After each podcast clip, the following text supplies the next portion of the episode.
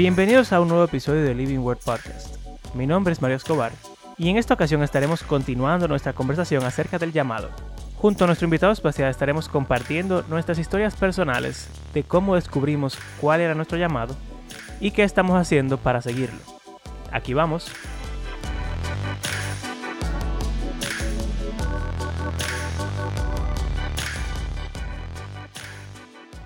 Entonces, te voy a, les voy a contar mi ejemplo para ejemplificar, valga la redundancia, lo que quiero decir con esto. Y es que hay veces que el llamado no es tan fácil de, de identificar como los ejemplos bíblicos. De que Dios le dijo a Jonás, ve a Nínive, porque es que le habló a Jonás y le dijo, ve a Nínive en la historia. O sea, en la vida cotidiana hay veces que uno no sabe eh, o no sabe identificar un momento específico en el cual el Señor te dice que ese llamado va. Y me parece similar a cuando uno, eh, uno entra a una empresa a trabajar y pasa el tiempo y no termina en un puesto específico que quizás sea el puesto que tú estabas buscando, pero quizás es otro puesto que tú llegaste a él por diferentes razones. Entonces, ahí viene mi ejemplo yo estaba en tercero de bachillerato y yo no sabía que yo iba a estudiar. Yo siempre he sido una persona de muy buenas calificaciones. Eh, la gente dice que soy inteligente y yo lo creo también. O sea que. Nada, oh, hay, que, hay, que, ser sincero, hay que ser sincero. Yo creo que soy inteligente. Puede ser que no sea así, pero esa es mi opinión. y muchas personas tenían muchas expectativas diferentes de qué yo iba a estudiar la gente de la iglesia, algunos querían que yo estudiara teología, qué sé yo cuánto, en Estados Unidos, no sé qué. Eh, gente siempre me ha dicho que yo puedo ser médico, qué sé yo cuánto, que tengo pinta de médico, bla, bla, bla. Mi papá quería que yo fuera ingeniero porque a mí me gusta la matemática, soy bueno, qué sé yo cuánto, bla, bla, bla. Y yo lo que siempre me gustó hacer fue enseñar y dar clases. Pero yo no sabía, ¿ok? Y de hecho, yo ni siquiera hmm. estudié educación al final aunque soy maestro ahora mismo. Eh, Interesante. También, eso como que otro llamado que tengo como, como un, llamado a tiempo medio. ¿Ves lo que te digo? Si al final el, Señor hace lo que Él quiere. Entonces, ahí voy, ahí voy. Yo estoy preguntándome qué es lo que voy a estudiar y lanzan un canal de YouTube llamado Bible Project. Ese canal de YouTube bueno, primero, yo siempre he estudiado mucho la Biblia. En internet veo muchos videos acerca de la Biblia, de preguntas que yo tengo, busco comentarios, busco qué sé yo cuánto, etc. Entonces, por eso descubro el canal de Bible Project. Veo el primer video y yo digo, hey, pero esto está heavy. Y hay un precedente a esto. Cuando yo estaba en la promoción, en cuarto de bachillerato, en tercer bachillerato, me tocó hacer varios videitos para promocionar la comelona, el qué sé yo cuánto. Y como que yo empecé a encontrar que me gustaba trabajar con, eh, con los medios audiovisuales. Y entonces pensé, wow, quizá yo voy a estudiar cine. Eh, me gustaba, a mí siempre me ha gustado como ver películas, ver muñequitos, no sé, hacer historias. Y entonces, como que yo me fui encarrilando y yo empecé a decir, yo creo que Dios quiere que yo estudie cine y que yo haga series o películas cristianas. Entonces, otra vez al presente de la historia, sale el canal de Bible Project y yo digo, hey, espérate. Pero esto es algo de otro nivel. O sea, esto fuera de este mundo. Esta gente están haciendo, están enseñando Biblia, están contando historia, están haciendo eh, ¿verdad? Animación, como que esto combina perfectamente lo que yo he estado buscando. Y automáticamente, señores, viendo el primer video de esa gente, yo me di cuenta que lo que yo tenía que hacer era hacer mi propio canal de YouTube y enseñar Biblia a la gente usando, usando animaciones. Pasó, pasó, qué sé yo, pasó como un año más o menos, y yo pensando y pensando, ¿y cómo que yo voy a hacer? ¿Cómo lo voy a hacer? ¿Cuándo lo voy a hacer? Pensé en un nombre. Ese, ese canal, ese proyecto se llamaba Living Word. Living Word Films. que Coincidencia. coincidencialmente este podcast se llama Living Word Podcast. Y lo que nos siguen desde el principio del, del, del- de, ¿verdad? el podcast sabrán que nosotros tenemos la intención de pronto empezar a hacer videos de YouTube en el cual enseñemos acerca de la Biblia. Entonces, han pasado desde ese momento, 2014, 2020, han pasado seis años desde ese momento. La forma en la que yo me enteré de mi llamado, nadie me la tuvo que decir. Simplemente, qué sé yo, vamos a decir que fue Dios que me la, me la presentó ahí en un video de YouTube. Muchas personas también, cuando se enteraron lo que yo iba a estudiar, lo que yo quería hacer, me dijeron como que yo estaba desperdiciando mi talento, mi inteligencia, mi tiempo, qué sé yo qué. Y también no es como que ha sido súper fácil llegar hasta este punto de tener 34 episodios de este podcast y más planes. Pero en, en todo el camino también, lentamente, como que las cosas han llegado y han encajado en diferentes lugares que yo ni siquiera me hubiera imaginado, porque al principio tampoco yo pensaba que íbamos a tener un podcast. Entonces, ¿a qué quiero llegar? Mi llamado particularmente no fue algo del otro mundo. Fue más bien un momento de eureka en el cual yo me di cuenta que algo era lo que yo estaba interesado en hacer de verdad y fue un proceso de años de yo simplemente intentar y también ver, vamos a decirlo en modo secular, lo que la vida me, me deparaba. Y de chin en chin, obviamente la vida de Dios, pero, ¿verdad? Eh, como que de chin en chin fue pasando y aún todavía yo no sé, no te puedo decir claramente como que, ah, mira, este es el futuro. Pero lo estoy como que recorriendo, ¿entiendes? Entonces, eh, creo que hay que hay que aterrizar la cosa a nuestro cristiano promedio. No todos los llamados son como que alguien te diga, ah, mira, yo creo que tú vas a ser pastor en la iglesia. Y entonces las cosas pasen así, sino que puede ser algo mucho más, vamos a decir... eh, Orgánico. orgánico, exacto. Entonces, antes de, de seguir, yo creo que, o bueno, para seguir, creo que lo que nos conviene es que ustedes cuenten ahora cuáles son sus llamados. Entonces, como Iván es nuestro invitado, él va a ser el último. y eh, no sé si alguien tiene algún comentario de mi llamado antes de, pero quisiera que Abraham nos cuente cuál es su llamado y después que Iván nos cuente cuál es su llamado.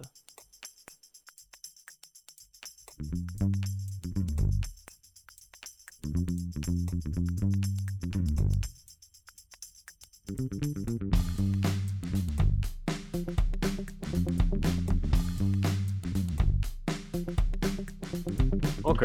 Entonces, mi historia es interesante. Es parecida a la de Mario, pero es como que hubiese pasado varios años después. ¿Cómo así? Bueno, Mario se dio cuenta de lo que el Señor quería o lo que él entendía que el Señor quería que hiciera antes de él irse a la universidad. Sin embargo, imagínense que mi historia es como si Mario no hubiese sabido eso y si hubiese llevado de lo que la gente decía. Tú no puedes desperdiciar tu inteligencia, tus habilidades, no sé cuánto. Tú tienes que estudiar una carrera y tener un buen trabajo, un buen sueldo, etc. Y eso fue lo que hice. Yo estudié ingeniería mecatrónica. La mayoría de gente que yo le digo eso no tiene ni idea de qué es eso. Sin embargo, me di eh, muy bueno en mi carrera, me gradué con honores y de todo, y comencé incluso a trabajar en, en mi área, eh, ingeniero de automatización, hice muchísimos viajes, muchísimas cosas, trabajando en la empresa, eh, duré unos años ahí. Sin embargo, eh, realmente, como yo había dicho en mi testimonio hace varios episodios, yo no tenía el hábito de estudiar y de leer las escrituras regularmente. Sin embargo, durante ese trabajo, vamos a decir que en un momento, como en las empresas, hay momentos en el que hay mucho, mucho trabajo, pero hay momentos que son como más suaves. Y yo me encontraba en un periodo así. O sea, las cosas ya habían, se habían como calmado un poco, ya estábamos entrando en la rutina y yo tenía tiempo libre. Y en el tiempo libre me puse a leer la Biblia. O en particular encontré un canal de YouTube, eh, se llama The 10 Minute Bible Hour, él tenía una serie sobre el libro de los hechos. Y no sé, yo no sé ni siquiera cómo yo llegué ahí. Sin embargo, él presenta, presen- decía, vamos a hablar de tal pasaje. Entonces uno lo lee y después él hablaba sobre el pasaje.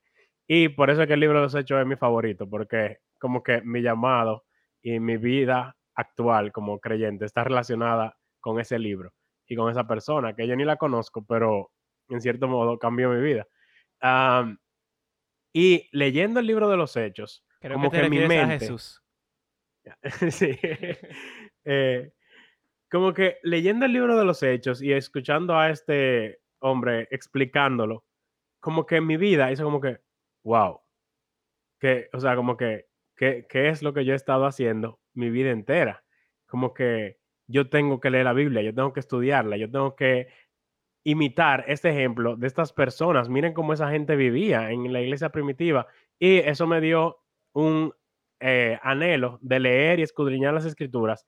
Me puse a leerla en el tiempo libre que tenía en el trabajo, me puse a leer la Biblia. Ahí mismo encontré, como Mario está diciendo, encontré el canal de, de The Bible Project que tiene unos videos como que explican, eh, dan un panorama de cada libro de la Biblia. Entonces, a medida que yo hice el plan de lectura de la Biblia completa, ah, iba viendo esos videos y iba aprendiendo cada vez más y como que eh, me- fui dando cuenta de que yo quería enseñar eso que yo estaba aprendiendo. O sea, yo no podía quedarme con ese conocimiento, yo tenía que compartir con otros. Incluso en el trabajo, yo comencé a hacerlo inmediatamente.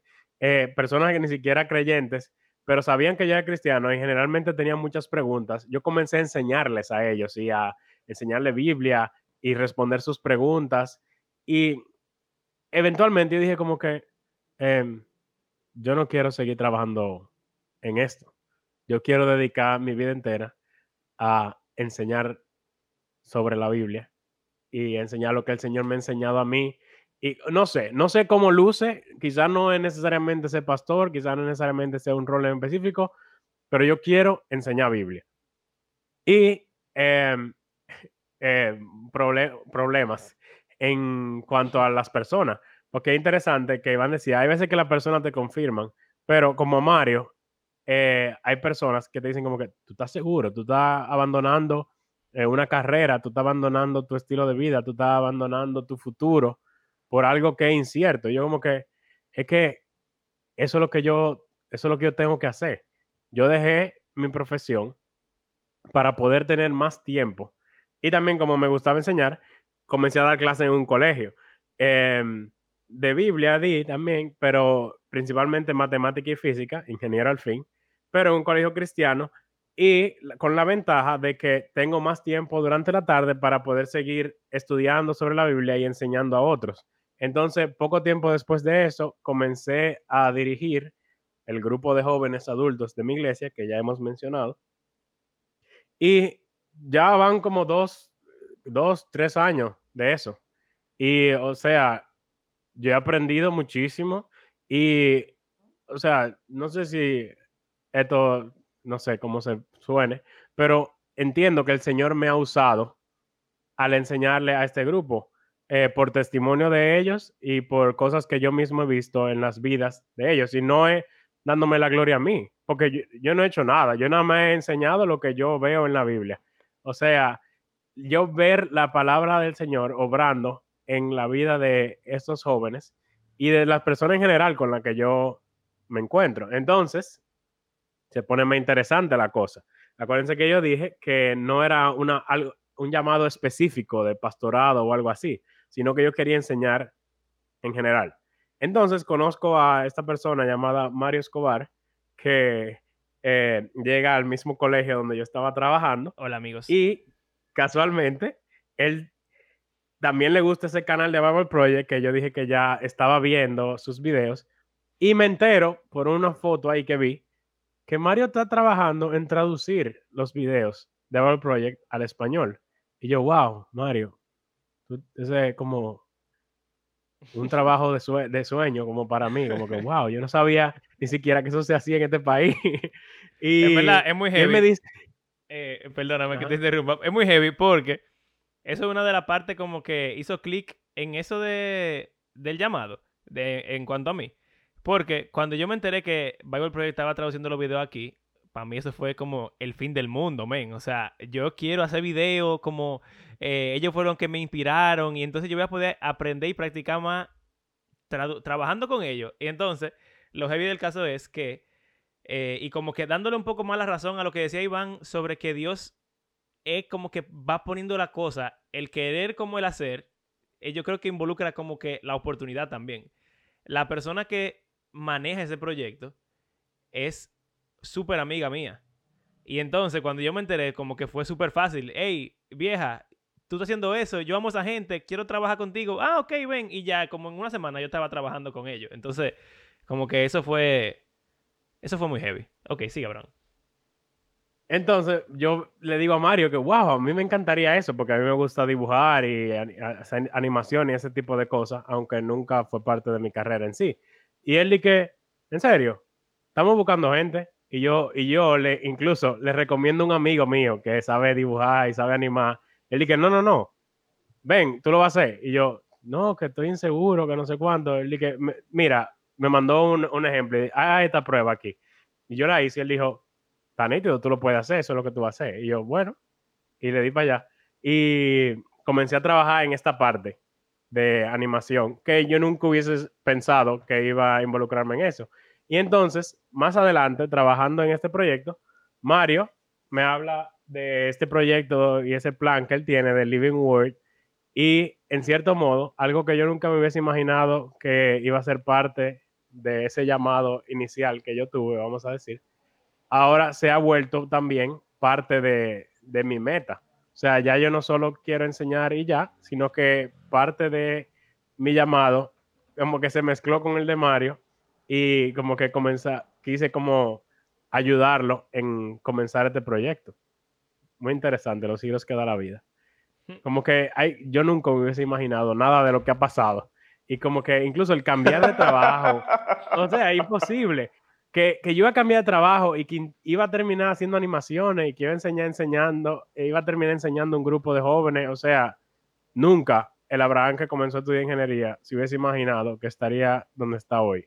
De verdad. Qué interesante, de verdad que sí.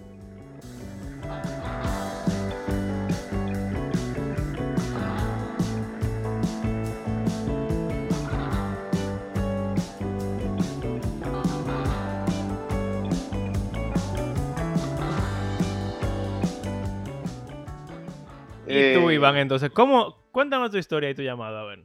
Porque Bueno. Iván tiene un llamado, vamos a decir, no es completamente diferente, pero la forma en la que se manifiesta ese llamado es muy diferente. Obviamente, porque Abraham y yo estamos como que sumamente relacionados, pero vamos a ver cuál es tu historia y tu llamado, Iván. Bueno, a diferencia de quizás Abraham y quizás tú, no sé a qué edad ustedes se convirtieron. Yo me convertí a la edad de 18 años, o sea, una edad un poco avanzada. Ya yo estaba en la universidad. Y de hecho, eh, mm, yo sí tenía ciertos hábitos de estudio y me gustaba mucho la filosofía griega. También me gustaba estudiar eh, datos científicos y era o me consideraba ateo, aunque ya realmente llegué a un punto de esa historia en que yo llegué a una conclusión de que real- realmente no hay nadie completamente ateo y se puede comprobar en los círculos que yo me desenvolvía, porque al final siempre, aunque estábamos criticando y, y el grupo siempre tenía unas, unos debates bastante encendidos sobre supuestas pruebas de la inexistencia de Dios, al final de, la- de las eh, de los pleitos y de las discusiones, siempre volvía a, su- a surgir la pregunta, pero realmente, eh, realmente no hay un ente inteligente detrás de todo esto. Y siempre quedaba ese, ese silencio incómodo. No sé si a, usted, si a ustedes le ha pasado, después de una conversación ardiente, un silencio incómodo, eh, no es, valga la redundancia, no es cómodo. Y yo tenía unos amigos bíblicos que siempre me invitaban a la iglesia. Yo, como ellos fue ya, como ellos eh, eran muy buenos amigos míos, no me atrevía a burlarme de ellos. Entonces yo aprovechaba la ocasión de que yo no me burlaba de ellos para predicarme. Y eso pasó por unos años. Luego, a los 18 años, yo no sé si era que yo no tenía nada que hacer, si yo no tenía oficio o algo mejor que hacer. Qué bueno que yo no tenía nada mejor que hacer. Porque me levanté, eh, eso fue un sábado, y dije, me voy a preparar y voy a ir a visitar a mi amigo que siempre me invita a la iglesia. Pero ustedes supieron que ese amigo mío nunca apareció, ¿verdad? O sea, yo llegué a la iglesia, saludé a todo el mundo, hola, qué bueno, ¿cómo tú estás? Me alegro que tú existas, qué bueno. y, me... sí, literal. El amigo no fue. Un ateo camina, un ateo llega a una iglesia cristiana. Hola a todos, ¿cómo están? Exactamente. Y su amigo no está. Y mi amigo no está, porque a mí lo que me interesa era, era ver a mi amigo. Y me senté a esperar a mi amigo. Pero tú supiste que mientras tú te quedes esperando, el culto sigue su rumbo, ¿verdad? Claro. Y la, y la gente va a predicar, ¿verdad? Entonces, cuando ellos abrieron la Biblia y leyeron, ellos no, el que estaba predicando, leyó Primera de Corintios 2.14, que para el hombre natural las cosas del Espíritu de Dios son una locura y no las puede entender porque hay que discernirlas espiritualmente. Cuando él leyó eso, mi mente como que se destapó, o sea, como que... Y yo empecé a darle mente a todas las cosas que, ya yo había escuchado del Evangelio, que ya me habían predicado. Y esa noche me fui, sin, incluso no me despedí de nadie, yo me fui. Y uno de los hermanos fue que me, paró a, a, medio camino. Hey, mira, te esperamos el próximo sábado. Pero yo estaba demasiado aéreo, o sea, yo parecía un estúpido. Me fui a mi casa y yo no saludé a mi mamá, yo me acosté, yo no cené. Y eso fue de sábado para domingo y de domingo para lunes volvió a hacer lo mismo. El lunes me invitaron a una, a una reunión, o sea, a una compañera, y el único que fue a esa reunión fui yo. Y entonces, ¿qué ella va a hacer? Me predicó a mí nada más. Pero tú supiste que yo me quedé escuchándola, eh, di que escuchándola, pero en verdad mi mente le estaba dando vuelta al versículo todavía del sábado. Eso fue el lunes. Cuando ella me preguntó si yo quería aceptar al Señor, yo le dije que sí. Eh, ella me dijo que me iba a invitar a su iglesia. Yo le dije, no, yo me voy a quedar en la iglesia bíblica, que fue donde realmente escuché el Evangelio. Eh, ella no entendía lo que estaba pasando, pero yo sí, o sea, en verdad yo no le puse atención a ella. En verdad lo único que le puse atención fue si yo quería aceptar al Señor.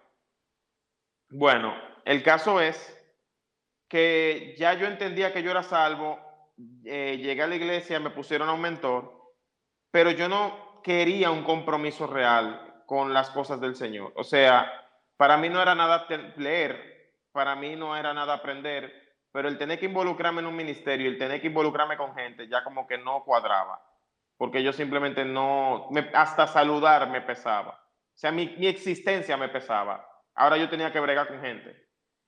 Y ¿qué pasa? Me hicieron un poco de presión porque mira, ya tú tienes un año aquí, tú no has hablado de qué tú quieres hacer, tú no has hecho nada eh, tú, ya tú sabes Biblia, pero tú no quieres hacer nada. No, yo creo que yo quiero ser diácono.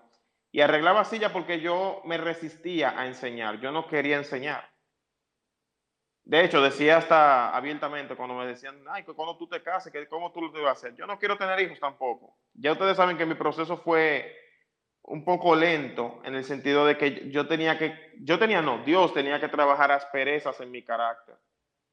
Y con el tiempo me fueron invitando a dar meditaciones, eh, me preguntaban en, la universidad, me preguntaban cosas de la Biblia, y yo, pero pregúntaselo a fulano, o sea, fulano tiene 50 años siendo cristiano y nació en la iglesia, sí, pero él, él no se comporta como un cristiano y tú te convertiste los otros días, tú te comportas como un cristiano, entonces yo te pregunto a ti.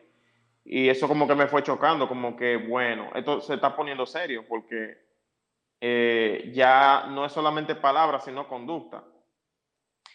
Eh, me invitaron a la escuela dominical, yo no quería ir, pero yo fui porque un, un amigo bien cercano me convenció, me dijo, mira, pero en verdad nos hace falta una ayuda con, con los niños. Y como yo no quería saber de niños realmente, eh, o sea, que yo me todo lo contrario de lo que tú quieres. Mira, ya exactamente, o sea, yo me siento como, como un Jeremías o como un Jonás. O sea, al final yo termino haciendo todo lo que yo no quiero hacer. Y bueno, el punto es que ya ustedes están viendo por dónde el Señor me está llevando. O sea, de enseñanza en enseñanza. Yo estaba estudiando pedagogía pero la pedagogía que yo estudié fue para adolescentes, porque yo decía, bueno, lo mínimo que yo puedo soportar es un muchacho de por lo menos 14 años, y mi idea era concursar y que me pusieran como maestro de secundaria o de bachillerato. Yo no quería saber de muchacho pequeño. Sin embargo, después de que yo terminé en escuela dominical, adivinen, o sea, no, no adivinen, porque lo adivino no van al reino de Dios. Eh, a mí me invitaron para ir a, a ser de maestro a un, a un colegio misionero semi-privado. Y adivinen con quiénes me tocaron, o sea, con niños, otra vez. Dejad a los niños venir. Y yo, pero señor, bueno, el caso es que después de eso fui a, Tierra Alta. Yo, estoy haciendo, yo lo estoy haciendo más resumido para que vayan entendiendo, pero en el transcurso de todo ese proceso, hubo hermanos que me fueron diciendo, pero Iván, ¿tú quieres ser pastor? Y yo no, no, yo no quiero, yo no quiero hacer esa cosa. Eh, pero Iván, tú puedes. Y yo, no, no, no. Yo no quiero ser pastor, yo no quiero bregar con gente. Pero en realidad, yo lo decía de la boca para afuera. Eh, el fuego me estaba consumiendo por dentro. O sea, yo paraba a la gente en la calle a predicarle. Y tanto así que eh, mi hermano Adonis me decía en forma de broma, Iván es un evangelista callejero, porque Iván se pone para la gente extraña, para predicarle. Y en verdad yo lo hacía. Y cuando a mí me atracaban, si, eh, o cuando me intentaban atracarme también, de las tres o cuatro veces que me intentaron atracar, que nunca me atracaron, yo terminaba citando un versículo bíblico y, diciéndole al atracador, eh, Dios te bendiga. O, wow. en serio, o sea, es como que sale de mí. Y todo lo que yo hacía lo tomaba como una buena excusa para predicar. Y después de eso, una hermana se me acerca y me dice, Iván, nosotros necesitamos un varón en la iglesia tal, no voy a mencionar el nombre, y esa, en esa iglesia no hay varones, o sea, necesitamos que haya un varón que nos lidere y que, no, y que enseñe también.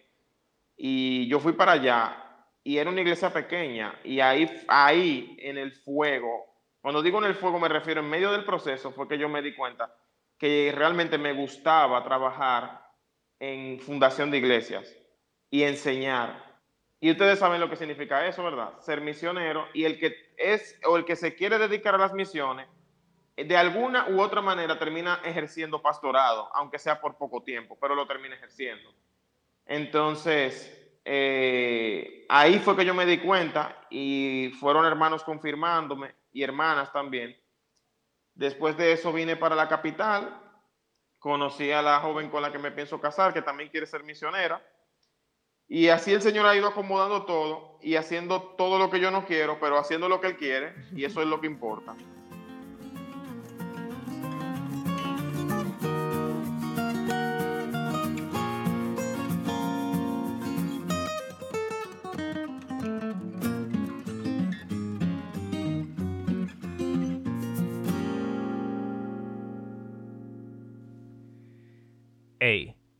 Qué heavy. eh, ok. Algo interesante que yo estaba pensando en lo que los escuchaba a ustedes hablar es que el llamado está estrechamente ligado con la historia de cada cristiano. O sea, así es. Muchas veces cuando alguien dice, ah, yo tengo el llamado de tal cosa, no sé si te pasa a ti, Abraham, que tú fuiste el que mencionaste, como que eso es raro cuando la gente lo dice. Pero yo lo he pensado. Es como. ¿Qué, qué te lleva a tu, a tu deducir que algo es tu llamado? Y yo creo que es la vida que te lo va diciendo. O sea, eh, como que, los Como yo decía, yo, no me veo haciendo otra cosa. Yo tengo que hacer esto. Como Iván dice, yo tengo que predicar a la gente. En serio, en serio. Incluso, perdón que interrumpa. Yo doy clases en el colegio donde estoy de lengua española, social y Biblia. Y los estudiantes míos me dicen que toda mi materia aparece en Biblia, porque yo las uso como una buena excusa. Excelente. Esa actitud. Eh, eso me, me, acuerda a uno de mis pasajes favoritos en Lucas, al final del libro, cuando están los dos discípulos de Jesús de camino de Maús, después de que Jesús murió, ¿verdad? Y después de la resurrección también, lo que pasa es que ellos no sabían aparentemente. Y entonces ellos como que están tristes porque Jesús murió, pero Jesús está atrás de ellos y ellos se encuentran en el camino y entonces como que les pregunta, ah, pero ¿qué le está pasando a ustedes? Están como tristes. Y entonces ellos le dicen, tú eres el único como forastero que no ha escuchado lo que, lo que está pasando. Y entonces le cuentan de Jesús, dicen que es un gran profeta, lleno de buenas obras eh, y, de, y de prodigios, que ellos pensaban que él era el Mesías, básicamente, pero que lo mataron. Entonces como que todas sus expectativas se fueron al piso. Entonces, Jesús aprovecha eso para contarles eh, de camino a su casa. Y entonces cuando ya, eh, ¿verdad? Llegan a su casa, él como que actuó como que iba más lejos, pero ellos le dijeron, por Señ- favor, ajá. Señores, ellos recibieron de camino a Maús la mejor conferencia de tipología de Cristo del Antiguo Testamento en toda la historia. Exactamente. Desde, sí, lo dice así mismo, como que desde Moisés hasta... Desde Moisés. Ajá, exacto. Bueno, el punto es que eventualmente, ¿verdad? Jesús se queda con ellos a cenar, ellos se dan cuenta de que es Jesús. Y entonces, como que, wow, resucitó. Y, y todo es verdad. Y entonces Jesús desaparece. Y ellos dicen, ese, ese versículo de verdad me, me es, es fuerte. Dicen que sus corazones les ardían mientras Jesús les contaba. Y entonces dice que ellos, la reacción de ellos fue salir corriendo, devolverse a Jerusalén, que fue donde ellos volvieron. O sea, como que ellos duraron, no sé, media hora en su casa para devolverse tres horas a caminar. Son abusadores. Y entonces le fueron a contar a la gente que se encontraron con Jesús. Y yo creo que el término como, vamos a decir, religioso que tenemos para eso es carga, cuando uno siente una carga por algo. Y, y yo creo que los tres lo hemos mencionado, es como ese ardor en el corazón, es como que yo tengo que hacer esto, porque es que ya. Y entonces, Es es como Jeremías, Jeremías lo dice.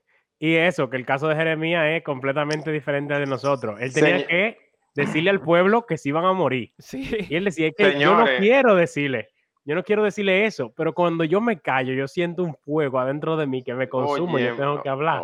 no, yo, yo lo creo. O sea, yo me, he puesto en los zapatos de, Jeremías. Porque, señores, yo tengo que confesar algo de verdad. Hay veces que yo andando por la calle, eso se lo, se lo comenté a un hermano, andando por la calle y cuando veo que una gente me cruza por al lado y no le, no le pude decir nada, eso como que me carga, como que, wow, no le dije nada y él me cruzó por al lado. Y uno dice, pero, brother, tú estás exagerando, o sea, tú no tienes tiempo para hacerlo cuando te cruce por al lado, pero es una carga que tengo.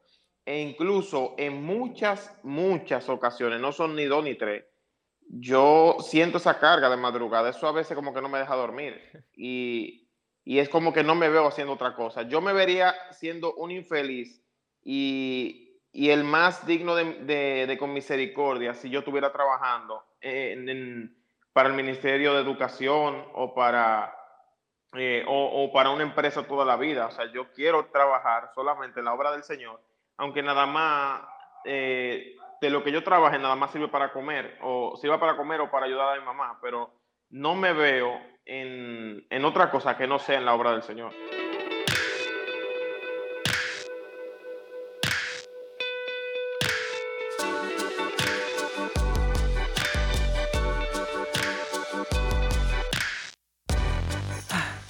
Qué inspirador. Gracias por acompañarnos en este episodio. Les recordamos que hacemos esto porque creemos que la Biblia es un libro que está vivo y que tiene el poder de Dios para transformar la vida de sus lectores y también todo el mundo. Si disfrutan de nuestro podcast, les invitamos a compartirlo en las redes sociales. Y si quisieran apoyarnos económicamente, pueden hacerlo por medio de nuestras plataformas de PayPal o Patreon. La próxima semana estaremos concluyendo esta conversación viendo algunos consejos prácticos de cómo el cristiano promedio puede descubrir su llamado, seguirlo y compartirlo con otros. Gracias a cada uno de los que ha convertido este podcast en parte de su rutina semanal y también a nuestros nuevos oyentes. Hasta la próxima.